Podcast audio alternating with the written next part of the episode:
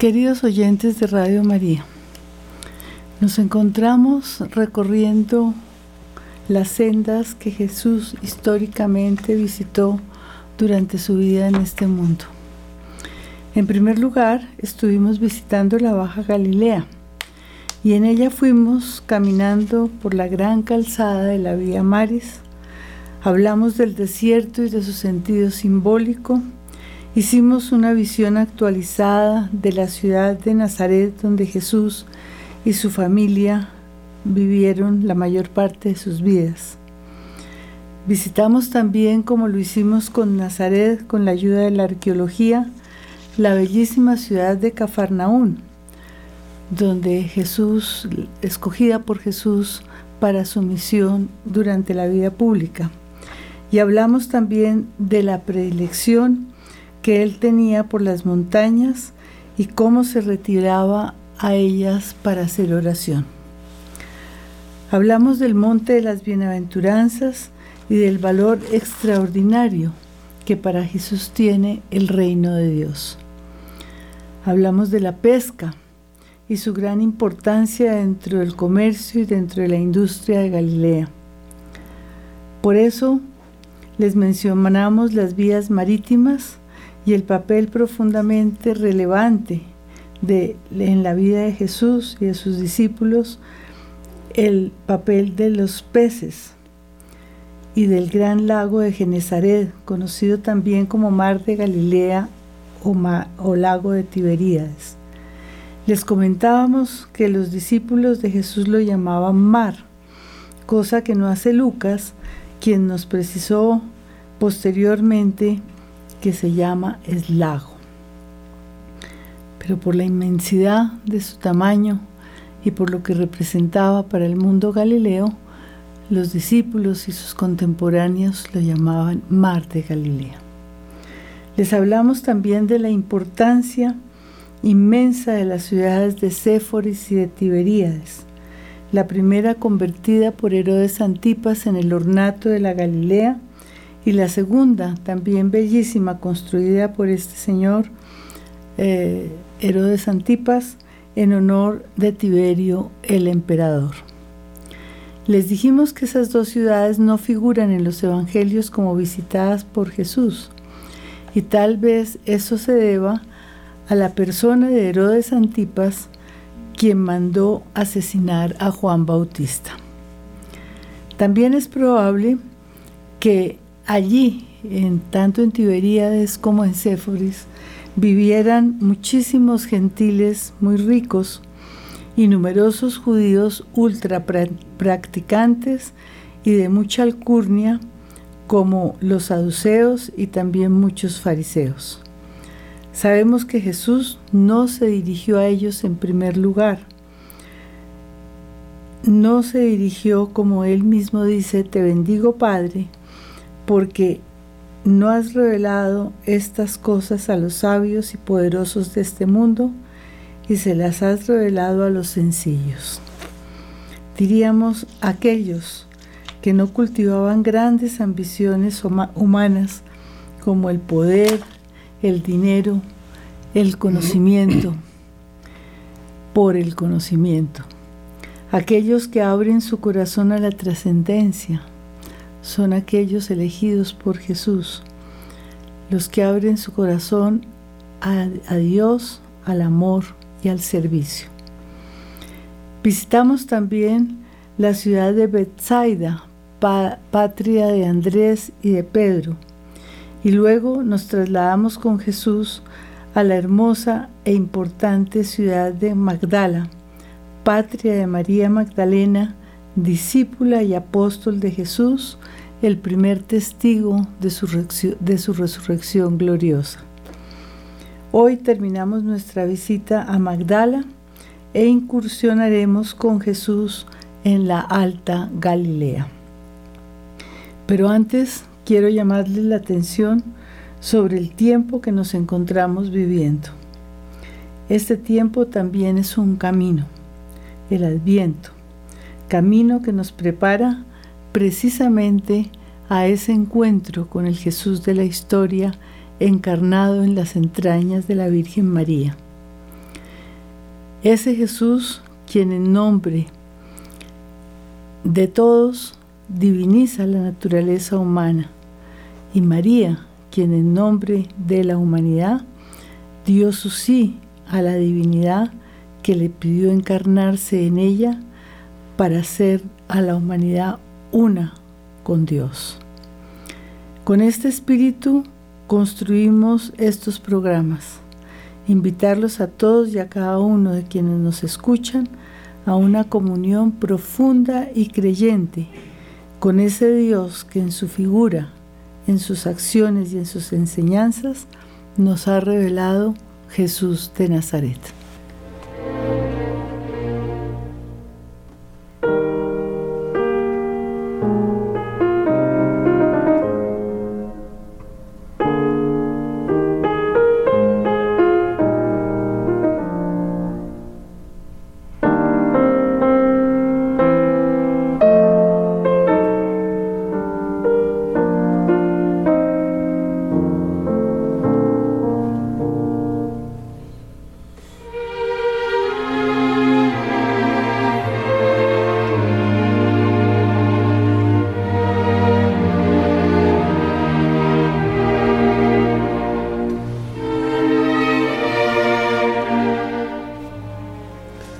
Les estaba hablando María Lucía de las ciudades, en particular de Magdala.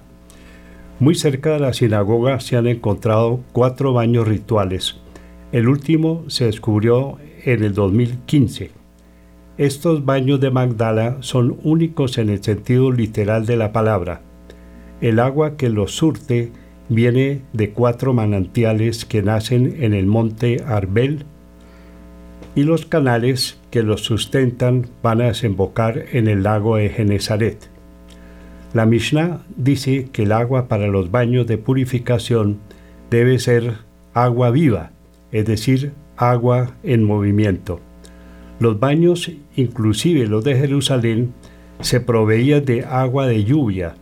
En Israel nunca se había descubierto una mikvet que obtuviera su propia agua del manantial.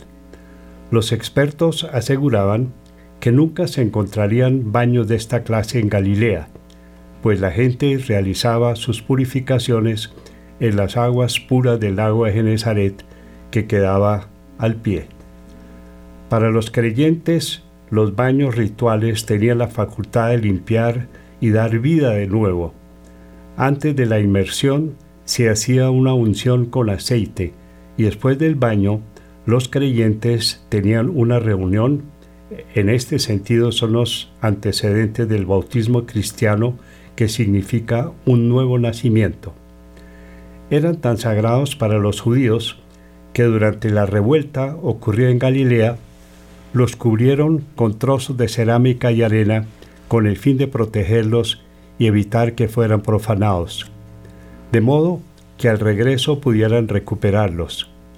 Desgraciadamente esto nunca sucedió. Cerca de los baños se encontraron muchos objetos, entre ellos lámparas de aceite, recipientes de vidrio y monedas. En la ciudad recién descubierta se han encontrado mercados, zonas residenciales, cientos de monedas del siglo I, vestigios de cerámica de la época e incluso una espada romana. Los aportes arqueológicos sobre la ciudad de Magdala son tomados de una conferencia dictada en el año 2017 en Magdala por la doctora Marcela Zapata Mesa, arqueóloga de la UNAM. Esta es una universidad muy importante de México. Magíster en Filosofía de la Universidad Anáhuac de México y directora del proyecto arqueológico Magdala en Israel. Esto se los estamos repitiendo porque todo esto cobra una inmensa importancia. Contó con la colaboración de Rosaura Sanz Rincón y de la doctora Andrea Garza Díaz. El convenio investigativo está dirigido por la Universidad Anáhuac de México en convenio con el Instituto de Investigaciones Antropológicas de la UNAM. Para esta eh, investigación se hizo la prospección geofísica como primer acercamiento y conocimiento del lugar. Se realizó después una excavación extensa para recuperar datos y objetos por medio del registro tridimensional como una de las mayores fuentes de información. Esta información proporcionada por los análisis de material arqueológico, los análisis de residuos químicos, macrorestos y botánica ayudan a presentar una visión más clara y certera de lo que fue el pasado de las personas que vivieron allí en Magdala.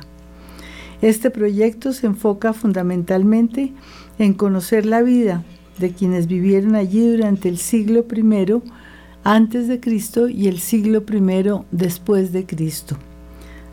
Años 63 antes de Cristo al 70 después de Cristo. Procesos sociales y culturales, factores internos y externos que pudieron tener repercusión en el estilo de vida y costumbres domésticas y rituales, eventos como el paso de las tropas romanas por Galilea, la destrucción del templo de Jerusalén en el año 70 después de Cristo, entre otros. El descubrimiento de las monedas nos aporta numerosos datos, pues se comerciaba con monedas de oro, plata y bronce. Como vimos, después de la primera guerra de los asmoneos, Alejandro Janeo asume el poder de toda la Galilea y convierte al judaísmo las ciudades de Gamala y Magdala. En ese momento comienza un pujante desarrollo para esta ciudad. La fase del primer dominio romano es la de mayor empuje durante el siglo I antes de Cristo y el siglo I después de Cristo. Su ubicación entre Cafarnaún y Tiberíades y a no más de 60 kilómetros de Cesarea Marítima favorece dicho desarrollo, pues se convierte en lugar de convergencia de muchas rutas. Magdala se empieza a expandir hacia el oeste y surge un movimiento comercial que va uniendo diferentes poblados como Séforis, Cesarea Marítima, Jerusalén y Bet Shain. Desde el año 2011 se han encontrado en Magdala 2.125 monedas, la mayoría de bronce y dos de plata. No todas tienen fecha y varias provienen de Tiro.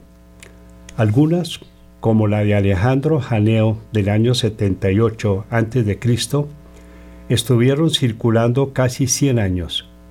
Hay otras almonedas, otras herodianas, y son muchísimas las monedas judías que se usaban, sobre todo las encontradas alrededor de la sinagoga, de los baños y en el centro de la ciudad, lo cual revela el inmenso nacionalismo de la región.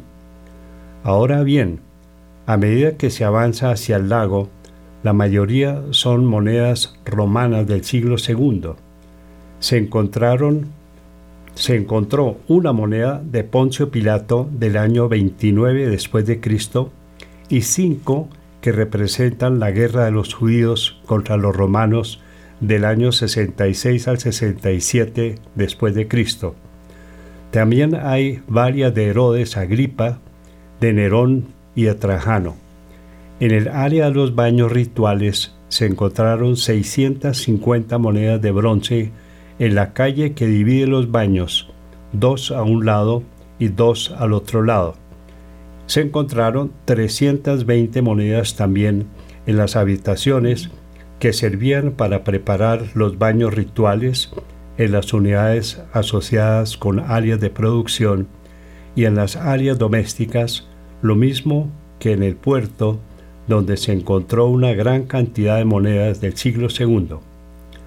Junto a estos hallazgos de monedas se han encontrado diversos materiales que revelan la multiplicidad de actividades que se llevaban a cabo, pesas para la pesca, piedras de basalto, hornos, botellas de vidrio en las que se empacaba el pescado para la exportación, cerámica, lámparas de aceite y otros objetos. Como vemos, Magdala era una ciudad cosmopolita y llena de actividad, muy lejos de las concepciones que se nos han dado sobre las pequeñas aldeas de Galilea. Después de la visita a Magdala, nos dirigimos a otra de las regiones que conformaban el país de Jesús, muy diferente a las que hasta ahora hemos conocido, pero también visitadas por él.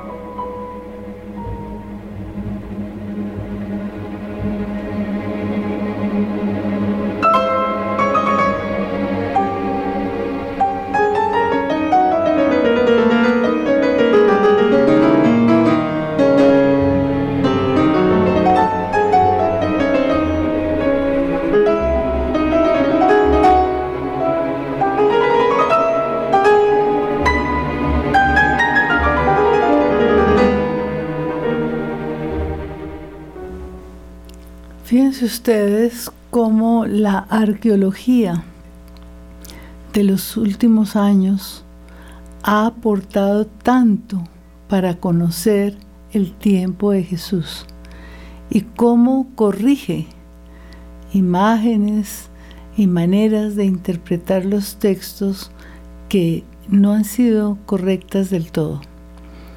Siempre nos imaginábamos que esas ciudades de Galilea eran ciudades pequeñas, pueblitos sin importancia, y vemos que es todo lo contrario. Jesús vivió en un mundo lleno de pujanza y de desarrollo que lo hizo a él de todas maneras participar de todo este ambiente. Ahora nos vamos a dirigir con él para saber cómo se manifestó es su amor incluyente en las ciudades griegas de la Alta Galilea y cómo era la situación de este territorio. Estamos dejando la Baja Galilea, nos vamos a encaminar a las ciudades griegas de la Alta Galilea. La situación geográfica de la Alta Galilea era muy distinta a la de la Baja Galilea y a la región del Valle, donde se encuentra el lago de Genezaret. En la Baja Galilea, ninguna de las sierras superaba los 300 metros de altura, mientras que las de la Alta Galilea rebasaban los 600 metros. Los picos más altos eran los del sur. El macizo de Meroan alcanzaba los 1200 metros por encima del valle Bet Ha-Kerem, que marcaba el límite con la Baja Galilea, por donde en la antigüedad pasaba la carretera que unía a Aco, la ciudad de Aco, con Tiberíades. Viajar desde la Alta Galilea hasta la Baja suponía cruzar muchos desfiladeros. Las precipitaciones de agua son abundantes debido a la altura y a la inclinación de las colinas, pero al subir al norte de Kafar Hananya, una región con características áridas y accidentadas, en cuya altura ya no crecen los sicómoros, comprendemos que se trata de una región mucho más quebrada que la Baja Galilea, de modo que la comunicación entre las diferentes regiones era más limitada.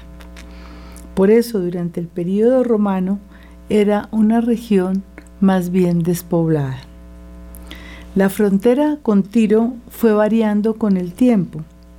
Durante la vida terrena de Jesús estaba muy al sur, cerca de Cádiz, así que llegar a Tiro implicaba atravesar la Alta Galilea. Tiro era una ciudad muy rica, con una producción exuberante de cereales, vinos y aceite. Jesús conoció y se detuvo en todas estas regiones no judías.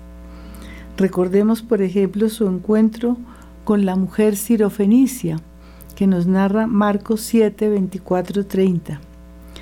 Viajar por la Cesarea de Filipo era también entrar en contacto con personas que creían en el dios griego Pan, cuyo culto se había relacionado por más de dos siglos con una cueva en las estribaciones de la parte sur del monte Hermón.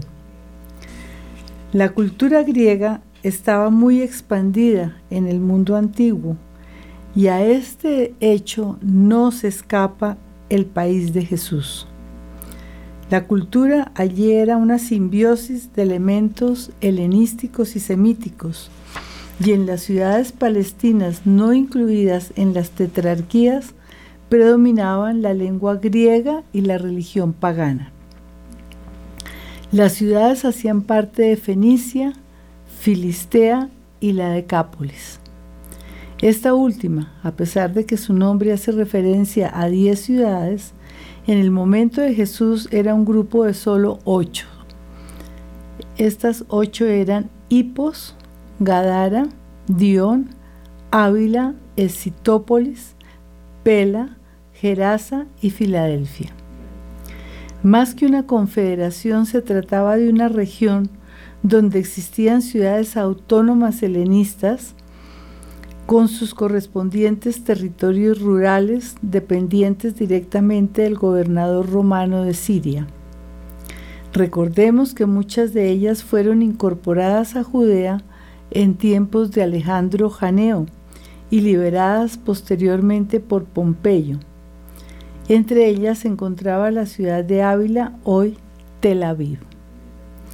Fuera de la Decápolis y dentro del distrito de Fenicia, en la costa mediterránea y perteneciente a la provincia de Siria, a pesar de ser tierra palestina, se encontraba la importante ciudad helenística de Ptolemaida, que corresponde a la antigua y actual Aco, San Juan de Acre, y que antes de ser conquistada por Alejandro Magno era una ciudad cananea. Su nombre se debe a Ptolomeo II. Ahora bien, lo que más nos interesa son las ciudades paganas insertadas en el territorio judío, comenzando por la tetrarquía de Filipo. Hablamos de esta región conquistada por el rey judío Alejandro Janeo, quien, como hemos visto, obligó a sus habitantes a abrazar la religión judía, aunque la mayor parte de la gente permaneció en sus creencias tradicionales. Más tarde esta región fue considerablemente ampliada por Herodes el Grande y la cantidad de colonos provenientes de Judea le dio un carácter judío. La más importante de todas estas ciudades fue Panias, ciudad del dios Pan, cuyo nombre cambió Filipo por el de Cesarea, de la cual hablaremos enseguida.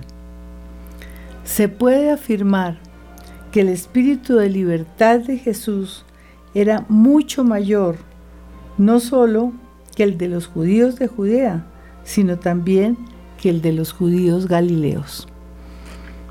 Aunque era consciente de la elección de su pueblo y del papel protagónico de este en la historia de la salvación, su actitud para con los gentiles, revelada en sus viajes a zonas habitadas por ellos, nos permite ver que su misión abarca no solo a su pueblo, sino también a todas las demás naciones a las cuales quiere llevarles una gran luz, como se esperaba que lo hiciera el siervo de Yahvé, como nos dice Isaías 49, 6 y 51, 1. Además, la promesa de la salvación se relacionaba con el príncipe de la paz, que pondría fin a las luchas, a los odios y al derramamiento de sangre. Isaías 9, 4, 6. Para Jesús, todos los seres humanos son bienvenidos en el reino de su Padre. Recordemos la parábola del banquete, que nos traen Mateo 22, 1, 14 y Lucas 14, 16, 24, donde unos completos extraños reemplazan a quienes habían sido llamados en primer lugar y no quisieron aceptar la invitación. En el banquete escatológico de Isaías están reunidos todos los pueblos. Isaías 25, 6, 8. Y la presencia de Abraham allí corrobora la asistencia de muchas naciones de la tierra. Sin duda, el carácter abierto y festivo y alegre de Jesús estuvo influenciado por el ambiente que lo rodeó. Al escuchar y observar sus parábolas, sus dichos y sus actitudes, es evidente que estaba lejos de parecerse a los judíos estrictos, aferrados a las normas, a su credo y a sus costumbres, y completamente encerrados en un círculo excluyente. Jesús jamás fue excluyente. La contemplación de Jesús de la naturaleza, que como hemos visto, lo llevó a pronunciar parábolas tan bellas como la de los lirios de los campos, la del sembrador, la de la vid y los sarmientos, nos invita a la confianza en el Dios misericordioso para el cual todas sus criaturas son importantes y cuyo amor se entrega en la bondad y la belleza de cada una de ellas. Es bueno conocer la fidelidad de Jesús a la de sus padres, al espíritu de la Escritura, a la confianza y al seguimiento leal de la voluntad del único Dios verdadero, cuya identidad se enmarca en su amor y en su misericordia. En virtud de esa fidelidad, Jesús actualiza en su persona la identidad de un Dios que ama a todos sus hijos, sin excluir a ninguno. Busca su salvación y no se conforma con que alguno de ellos se pierda. El amor divino no conoce las exclusiones. Por eso Jesús busca unir salvar, redimir, sanar, contando y comunicando en su palabra, en su vida y en sus obras la voluntad del Padre.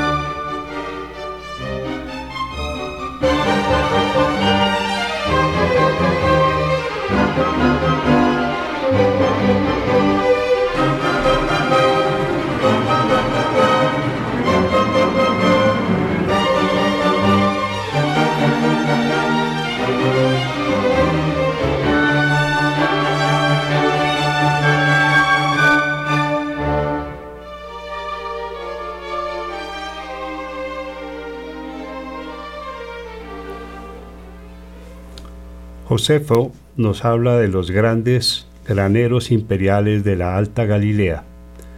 También Jesús se inspira en esta realidad de hacendados, terratenientes, administradores, agricultores, sirvientes, esclavos y jornaleros, como aquellos que vivían y trabajaban en Galilea y en las inmediaciones de Nazaret se basa en experiencias de la vida cotidiana, como la siembra y la cosecha, la mujer que hace pan, la que pierde su moneda y así muchas otras, y las entreteje en narraciones profundamente realistas que involucran la vida de sus oyentes con el fin de conducirlos a la comunión con la acción salvadora y misericordiosa de Yahvé para ayudarles a comprender su relación de amor con el pueblo y experimentar su presencia en la vida cotidiana que lo abarca todo. El hogar, el pueblo, la ciudad, el campo, el cielo, las flores, las frutas, es decir, todo aquello que se vivía y estaba comentado en el, cimentado en el mundo de la naturaleza y de la vida humana, y es la historia de fe de un pueblo que se acogía a la presencia permanente del Dios Padre, creador del universo. Creo que las enseñanzas de sus padres, la imagen y el ejemplo de su madre fueron definitivas a la hora de forjar sus actitudes y su extraordinaria personalidad. Creo también que lo más importante de la vida y las enseñanzas de Jesús es que no se encierran en el pasado, sino que siguen vivas y siguen interpelándonos hoy. Pues bien, Freine nos dice que viajar en aquel tiempo por la Cesarea de Filipo suponía entrar en una región de la Alta Galilea en la que los habitantes creían en el dios griego Pan, cuyo culto por más de dos siglos había estado relacionado con una cueva en el monte Hermón. El dios Pan poseía rasgos como el de ser todo, que con seguridad pudo influir en las expresiones que el Ben Sira, que para referirse a la sabiduría divina, tales como el Señor es todo, en Eclesiástico 43, 27. En el mundo griego, este dios se asociaba a los campos como el guardián de los pastores y de los rebaños, el inventor de la flauta, el patrono de las fiestas y de la vida al aire libre.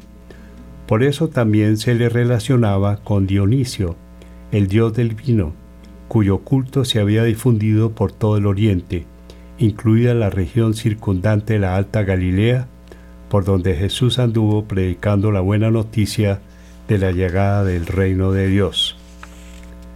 El ambiente de Galilea era muy diferente al de Judea, y también muy diferente era la manera de relacionarse con el Dios creador del cielo y de la tierra.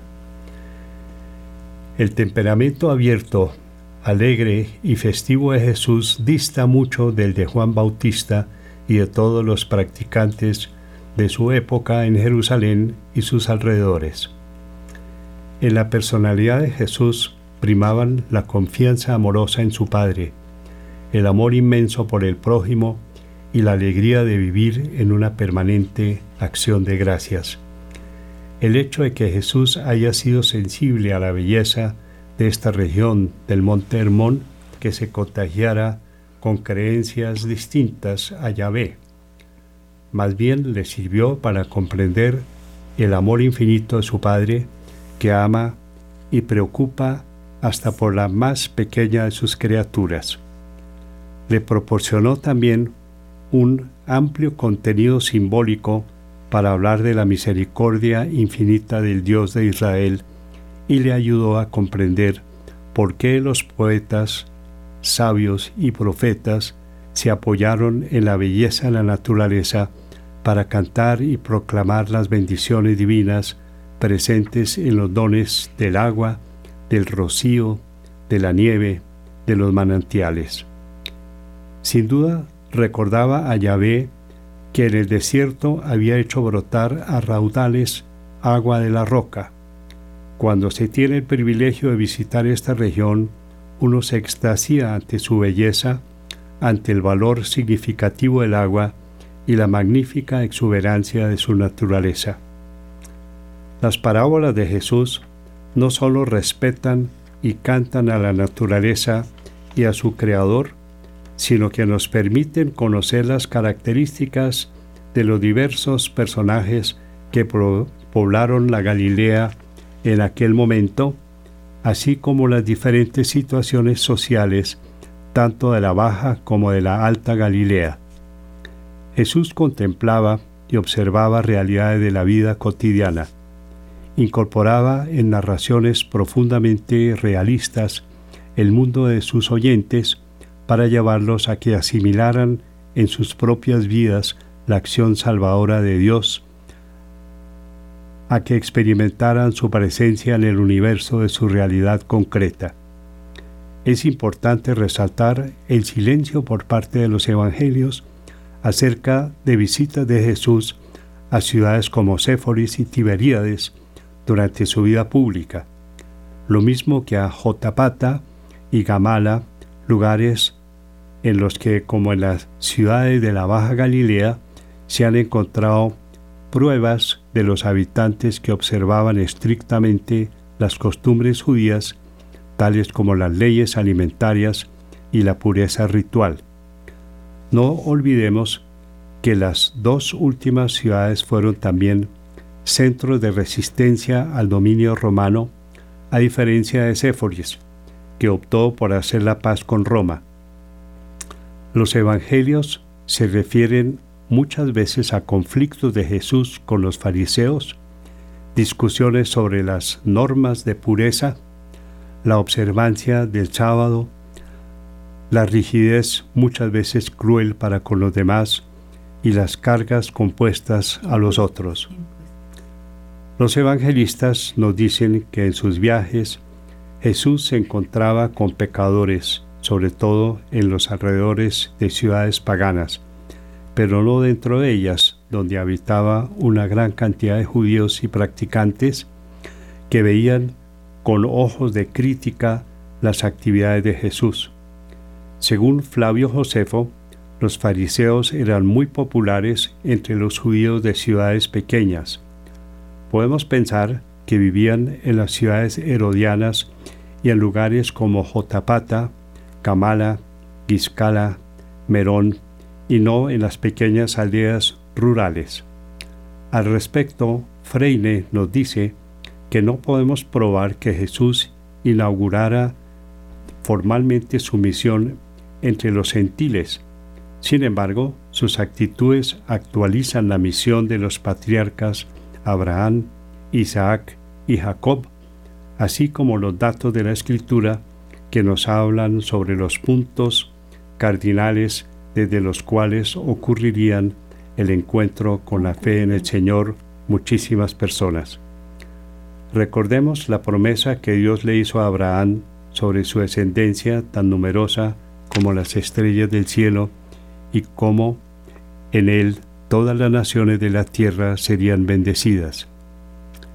Jesús conocía muy bien las escrituras y con seguridad compartió las actitudes de su padre Abraham. Visitemos ahora con Jesús las ciudades de Tiro y Sidón, Cesarea de Filipo y Cesarea Marítima en la Alta Galilea.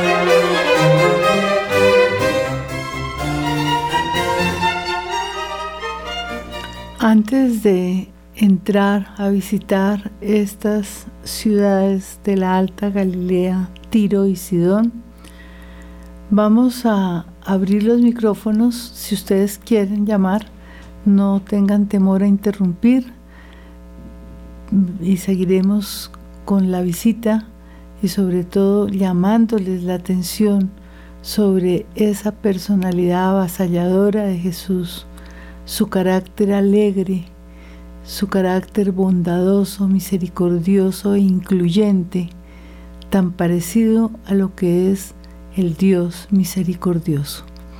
De manera que vemos que Jesús se aleja de esas personas excluyentes y estrictas que no quieren que Nadie comparta con ellos que tienen círculos cerrados, como eran en el caso de Jesús en su época los fariseos y estos judíos ultrapracticantes que se sentían santos y poseedores de la verdad. Eh, los teléfonos son el 319-765-0646 celular y el fijo 601-746-0091. Repito, el celular 319-765-0646 y el fijo 601-746-0091.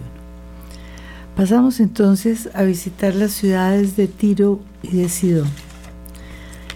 Esta ciudad portuaria de Sidón fue por mucho tiempo la ciudad más importante de los fenicios y debe su nombre al primogénito de Canaán. Una colonia de sidonios se estableció a 35 kilómetros de Sidón y llamó a este lugar Tiro Originariamente eran dos distritos urbanos. Con el tiempo, Tiro superó a Sidón en muchos aspectos. Jesús y los profetas las mencionan juntas. Entre Tiro y Sidón se encontraba Sarepta, que pertenece a Sidón, lugar donde el profeta Elías fue alimentado por una pobre viuda.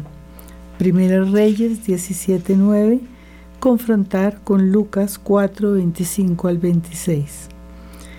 En la antigüedad, por ser puerto, Sidón se convirtió en un gran centro comercial a donde llegaban las caravanas que venían del interior a intercambiar sus mercancías traídas en barcos por el Mediterráneo.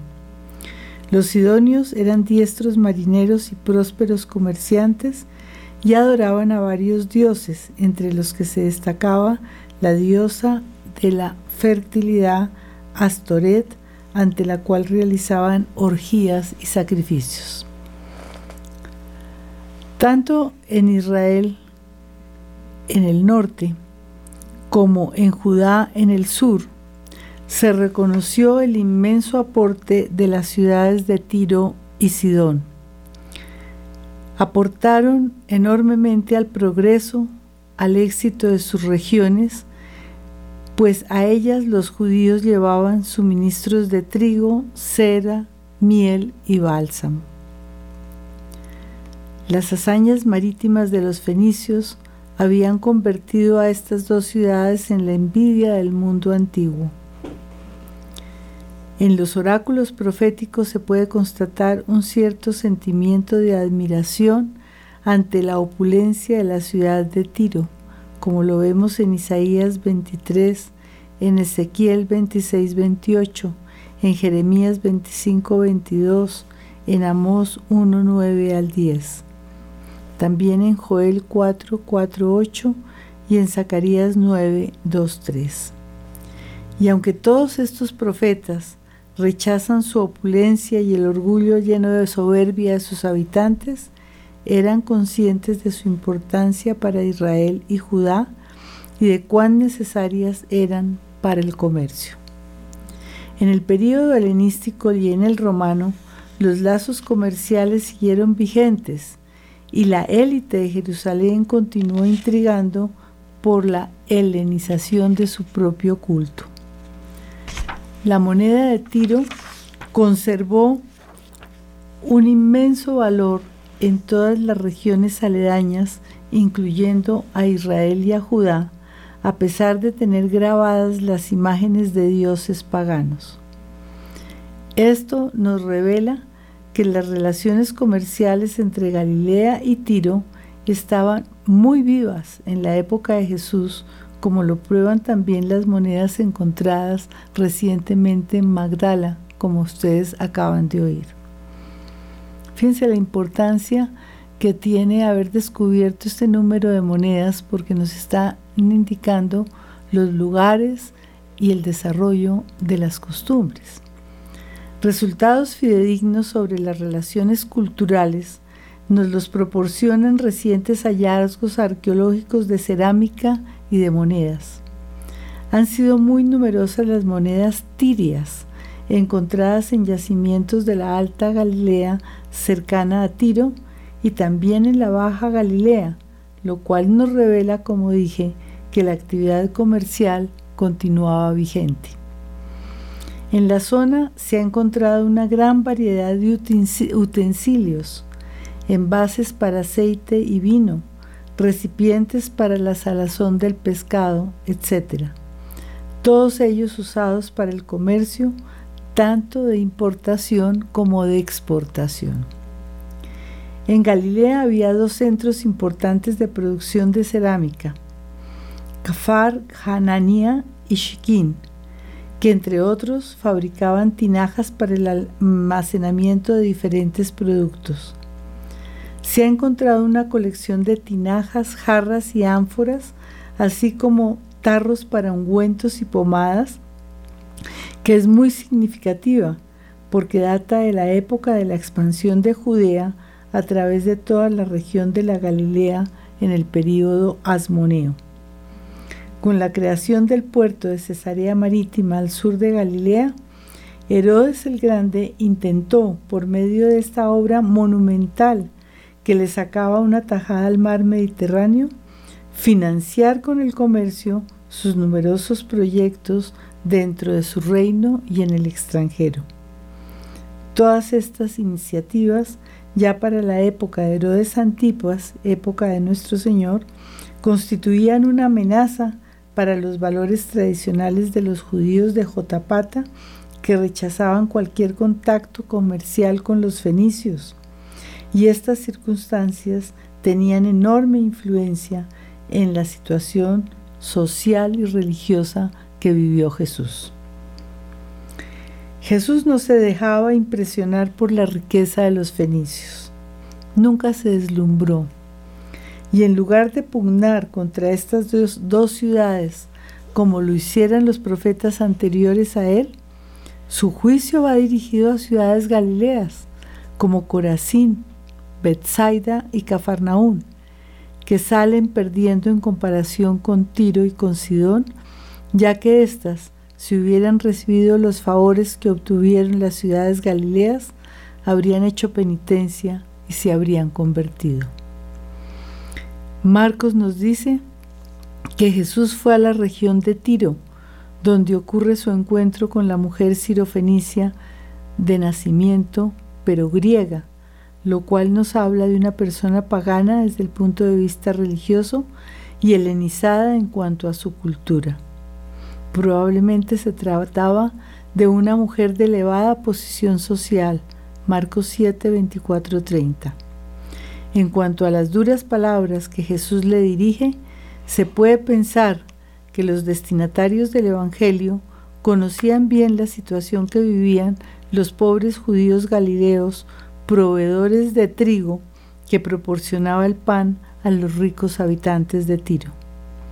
Espera que primero se sacien los hijos, pues no está bien tomar el pan de los hijos y echárselo a los perritos, le dice Jesús a la sirofenicia. Versículo 27 del capítulo séptimo de Marcos. Jesús enfrenta la situación social que se vivía, así como al problema de la relación entre judíos y griegos. La fe y la humildad de la mujer hace que Jesús cure a su hija. Continúa Marcos. Se marchó de la región de Tiro y vino de nuevo por Sidón al mar de Galilea, atravesando la Decápolis. En el camino por estas regiones paganas continuó curando. Todo lo ha hecho bien, proclamaban los beneficiarios de sus acciones salvadoras. Hace oír a los sordos y hablar a los mudos. Marcos 7, 31 y 37. Jesús quería revelar la universalidad del amor que predicaba, un amor que con plena seguridad incluía a los gentiles. Y esta actitud suya distaba claramente de lo que tenían la, de la que tenían la mayoría de sus contemporáneos judíos. El hecho mismo de vivir y conocer a estas personas debió abrir su mente y su corazón para alcanzar y cobijar con ese mismo amor y ternura a toda la humanidad. La imagen de Abraham, como ya lo he anotado, debió influir en él. El patriarca, al igual que Jesús, viajó por muchos lugares donde vivían personas enemigas ajenas a su fe. Pero la elección de Dios entraña en el elegido responsabilidad y respeto por sí mismo y por los demás. Para Jesús, además de esto, entraña un inmenso amor. Los gentiles están también invitados a ser parte de la nueva familia que Él ha venido a formar, reuniéndola en el nuevo banquete de su reino con Abraham, Isaac y Jacob. El tema de la reconciliación entre judíos y gentiles debió ser una de las grandes preocupaciones de Jesús, que enseñaba a amar a los enemigos y debía tener muchos en ambos bandos.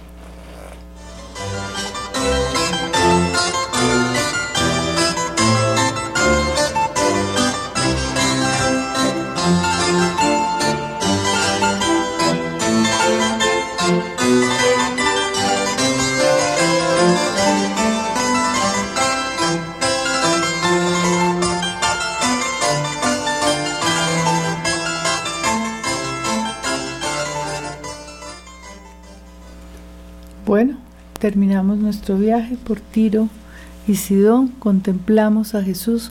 Yo no sé si para ustedes es tan importante esto porque es a través de estas imágenes, de estas realidades que conocemos a Jesús. Ojalá que profundicen en todo esto que estamos diciendo, estudien y traten de conocerlo más. Nos despedimos entonces, si Dios quiere, para después ya de Navidad volvernos a encontrar. Muchas gracias y feliz Navidad para todos.